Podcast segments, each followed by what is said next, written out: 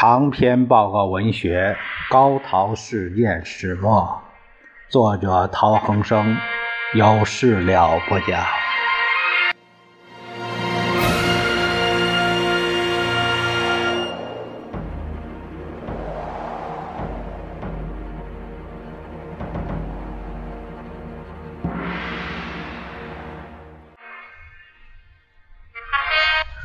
第九章第七节。可怖的杀掠世界。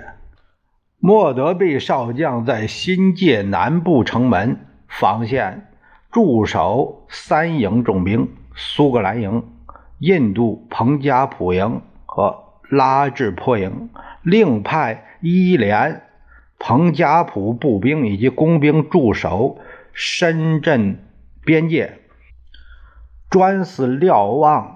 以及破坏公路桥梁，完成任务以后，退回城门阵地。第一路日军的头一天打到大埔，守兵与敌军略作周旋，炸毁桥梁后，即退至沙田。第二天黄昏撤入城门的防线。第二路日军从西北攀越大帽山。也于九日攻到城门阵地以北，英军与来势凶猛的日军在城门东翼阵地展开激战。九日午夜，苏格兰营阵地崩溃，退至金山。十一日上午，金山陷敌，城门、水塘全线失守。英军总部撤至港岛，进攻西翼的日军于九日午夜沿青山道攻打泉泉湾。呃，奎勇直扑荔枝角，十日与英军激战一整天。十一日，苏格兰营退到深水埗码头渡海，退回港岛。普彭加普营以及拉治坡营则带了辎重与日军且战且走，于十二日上午退到尖沙咀码头渡海，九龙半岛。至此全部陷落。港九杨慕琦此时呼接英国首相丘吉尔的电报，驻军给予香港此一海港重镇之顽强保卫。与等日夕注视，汝等正守卫世界文明中名闻遐迩、贯通远东及欧洲之信道。与等深信，面对野蛮。备忘之侵袭，欲以迎面痛击，保卫香港一役，足可名留大英青史。驻军抗暴之努力，余等感同身受。驻军抗暴之努力，使余等距离必然之最后胜利日近一日。当十一日，英印军队忙着从九龙渡海退守港岛，而日军尚未进城之时，九龙军警绝迹，治安濒临真空。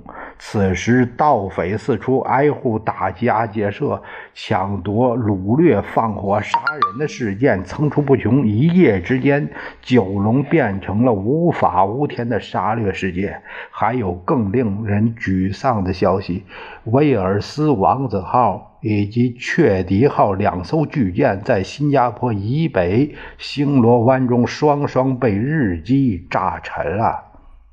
这天上午，杜月笙门人胡旭武先生由尖沙咀北京到来，转达重庆电报，叫父亲立刻赶到启德机场，将有专机降落，接载许崇智先生及父亲等人后，立即起飞。但至此时，九龙秩序已经大乱，根本无法到达机场，而专机也因跑道炸毁及无人管制，不能降落了。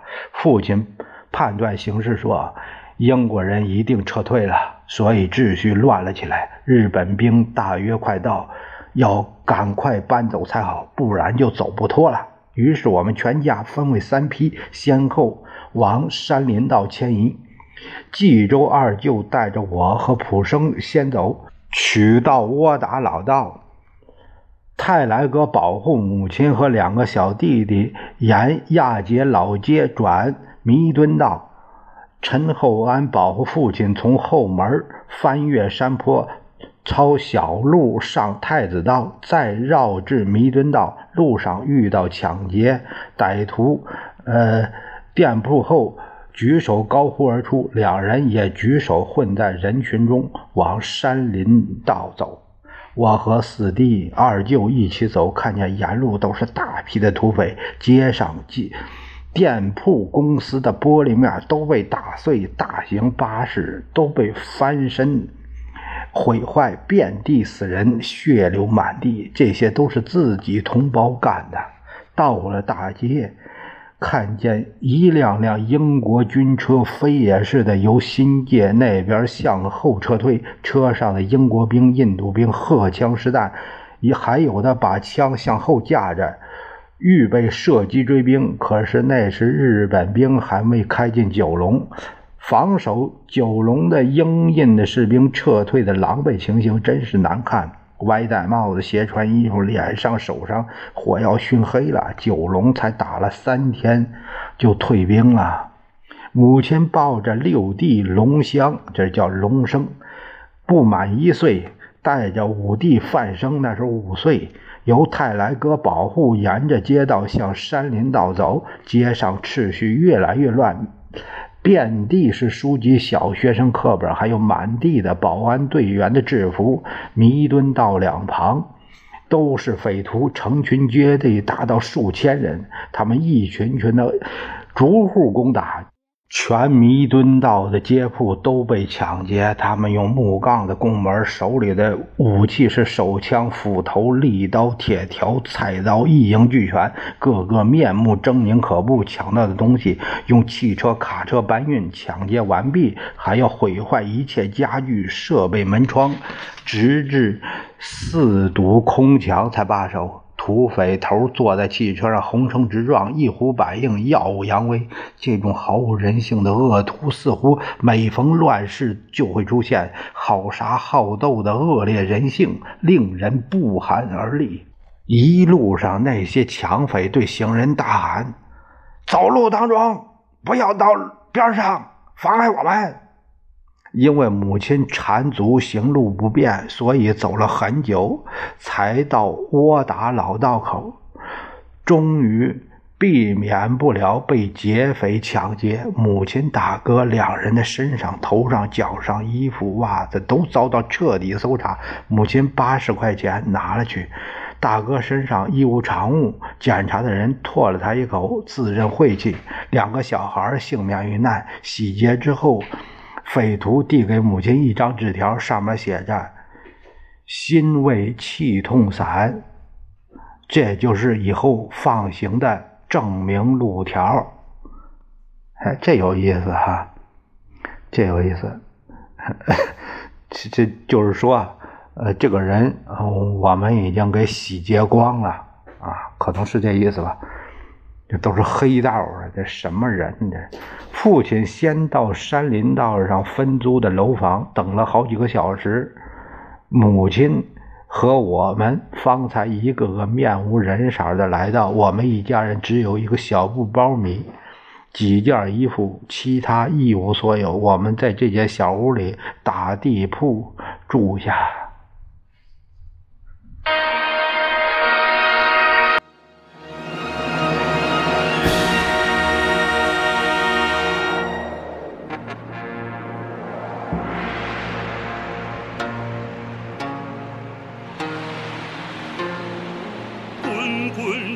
江渡